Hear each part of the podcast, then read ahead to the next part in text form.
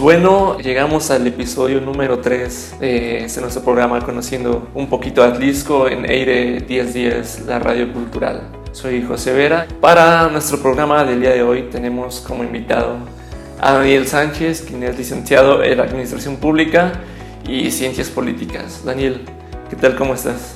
Gracias, gracias por la invitación eh, de Irlanda y gracias a ti por tu tiempo, estimado Pepe. Cuéntame un poquito, el estar en tu casa encerrado, tal vez no tener muchas cosas que pensar o en qué distraer la mente, ¿te ha servido?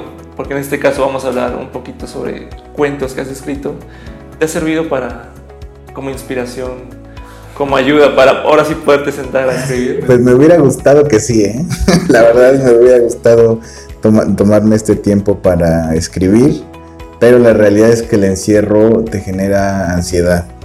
Y esta faceta de escritor necesita de todo menos de ansiedad. La ansiedad es un enemigo natural de la creatividad, en mi caso, y yo creo que en la mayoría de, casos. La ansiedad no sirve para, para que estés enfocado. Sí, exactamente. Muchos eh, pensan que estar encerrados iba a servir tal vez para hacer cosas nuevas, aprender nuevos idiomas, aprovechar el tiempo, pero creo que la mente realmente no está preparada para, para esto, no está sana, no está sana al 100%. Sí, si no estás sano y si además te estás preocupando porque ya te quedaste sin trabajo o porque no sabes si te van a correr o porque ya se te acabaron los ahorros del banco.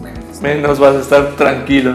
Pues en este programa, así como les mencionábamos, vamos a hablar un poquito sobre los cuentos de, de Daniel, sobre su faceta de, de escritor, porque él tiene también un canal que se llama H Disco, donde aborda un poquito de temas más sí, el, rollo periodístico. El rollo periodístico. Pero a ver, cuéntanos, Daniel, ¿cómo empezaste a escribir cuentos? ¿Por qué te surgió esa necesidad de hacerlo? Bueno, yo soy amante de la literatura, me gusta mucho la novela latinoamericana. De hecho, yo estuve muy tentado de estudiar literatura latinoamericana. Pero bueno, pues los caminos de la vida son sinuosos y me termino decantando por la administración pública, que ha sido también maravilloso. Y, em, pero la lectura siempre te empuja, ¿no? Porque yo creo que la literatura es, una, es un camino de dos vías. Cuando lees, cuando llegas a un cierto número de lecturas, es un movimiento natural el que te empuja también a querer contar tus propias historias.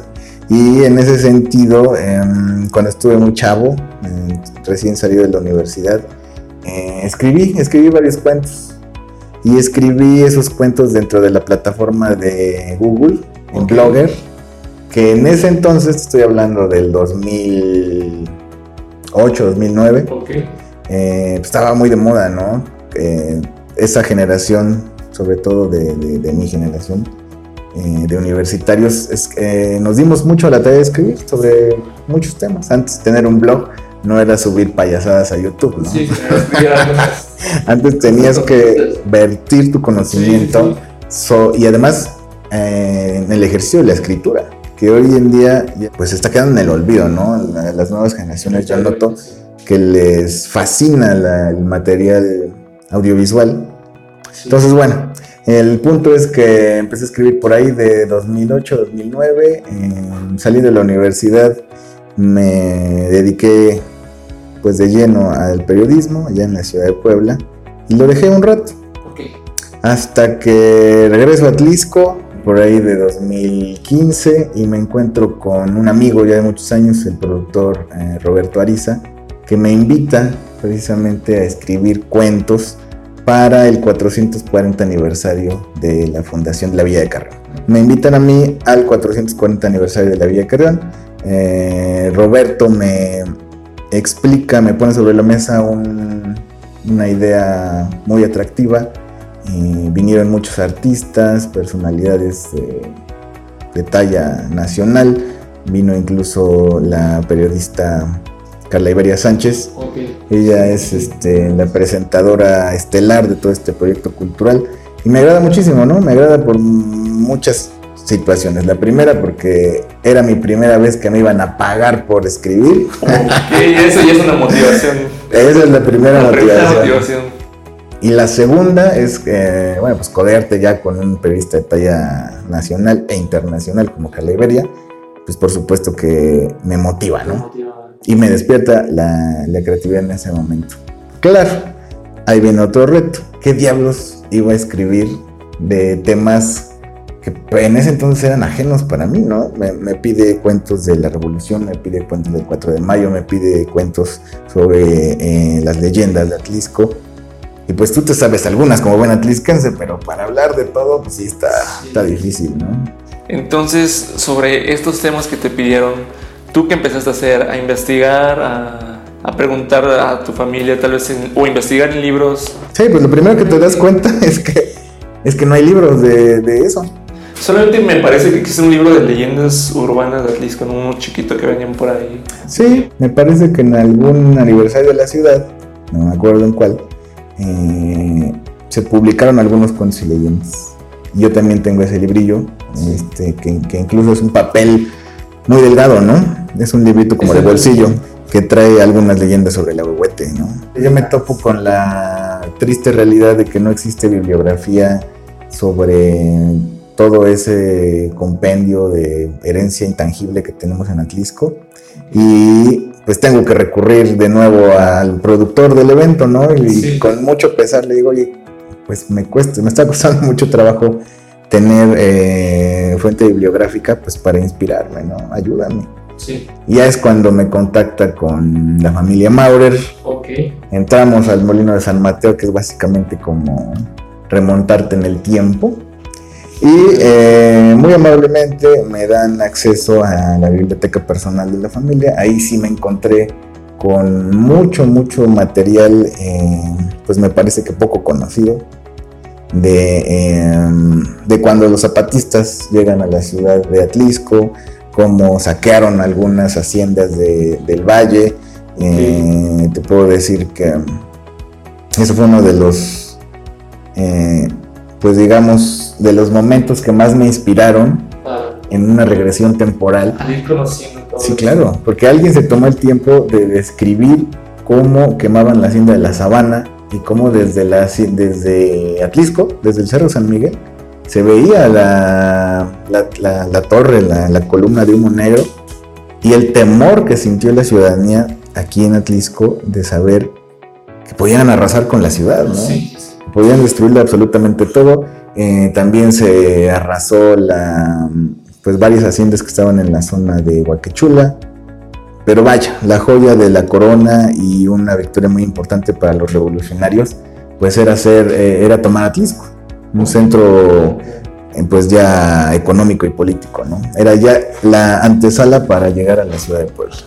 Y pues ahí, ahí me empecé a inspirar, yo te invito y los invito a todos los que tengan el interés de conocer la historia de Atlisco a que vayan al Molino de San Mateo, atrévanse a, hacer suyo ese espacio. Afortunadamente, eh, pues la familia te, da esa apertura.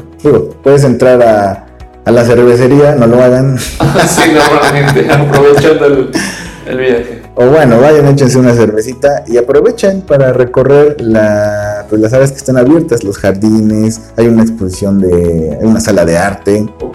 Y em, ese ambiente, ese ambiente que parece que no lo ha cambiado el tiempo, es parte de la inspiración que tuve para escribir los cuentos y leyendas de Atlas. ¿Piensas, eh, aparte de los cuentos que tienes escritos, hacer algo más? Sí, mira, la verdad es que encontrarme con, el maestro Rubén, este, el director de, la editorial, me, me, alienta, me alienta y me, abre las puertas de generar un poquito más de literatura en, torno a Atlisco. Algunas crónicas que tengo pensadas eh, hacer sobre el acontecer político de nuestro tiempo puede sonar aburrido, pero de verdad que Un, eh, un, buen cronista puede hacer entretenido hasta el tema más vicioso. Y eso es, eso es un, algo que, me interesaría plasmar por escrito y dejarlo, ¿no? Dejarlo a las siguientes generaciones. Cómo se están agarrando de los pelos los políticos de hoy. Porque eh, hay muchas historias ¿eh? que no se cuentan porque se quedan en el círculo rojo que le llaman los periodistas pero se dicen de todo, se inventan de todo, eh, compran y venden favores, tienen negocios sucios, tienen amoríos, sufren despecho, sufren eh, intrigas, traiciones. Es como una verdadera novela policíaca. ¿eh? Sí, sí, sí, me imagino. si tuvieras que elegir un título para ese libro, ¿cómo lo llamarías en este momento? Fíjate que el título es lo que más me cuesta escribir. Es lo que más te... Siempre acabo de escribir eh, los cuentos y al final me peleo con el título y lo tengo que cambiar cuatro o cinco veces. Lo mismo me pasa con las columnas de periodísticas, ¿no? Siempre el título lo dejo al final porque eh, es difícil, es difícil eh, encasillar toda tu obra en cuatro o cinco palabras. Me cuesta. Entonces yo primero escribo mucho sobre todo lo que se me ocurre, sobre todo lo que tengo documentado sobre todo lo que me imagino y ya después es como un árbol, ¿no? Les vas, le vas dando forma, le vas dando forma y le vas metiendo los recursos literarios necesarios para hacer una historia interesante. Sí, bueno, pues esperemos pronto leer ese libro novelístico de la política en Atlisco. Sí, ¿verdad? más historias. Yo creo que lo disfrazaría como una novela de ficción para no herir susceptibilidades. Sí, sí, claro. estos políticos de esta generación que nos, toca, nos tocó vivir eh, tienen el ego muy frágil, la piel muy delgada y son muy poco tolerantes a la crítica. Incluso con estas columnas que he subido recientemente, eh, haciendo una sátira de lo que, de los intentos fallidos que hacen por conseguir las candidaturas, eh, sí he llegado a recibir mensajes eh, amenazantes, algunos reclamos. Eh, vaya, cosas que uno pensaría que se quedaron en el siglo pasado, en el tiempo de, los caciques, ¿no? Sí. Pero no, todavía, todavía tienen ese, ese sentimiento que son intocables. Y por supuesto que no lo son. Bueno, cuando eres nuevo, hasta miedos experimentas, ¿no? Tienes una incertidumbre de, em, de dónde va a venir el, trancazo de vuelta, ¿no?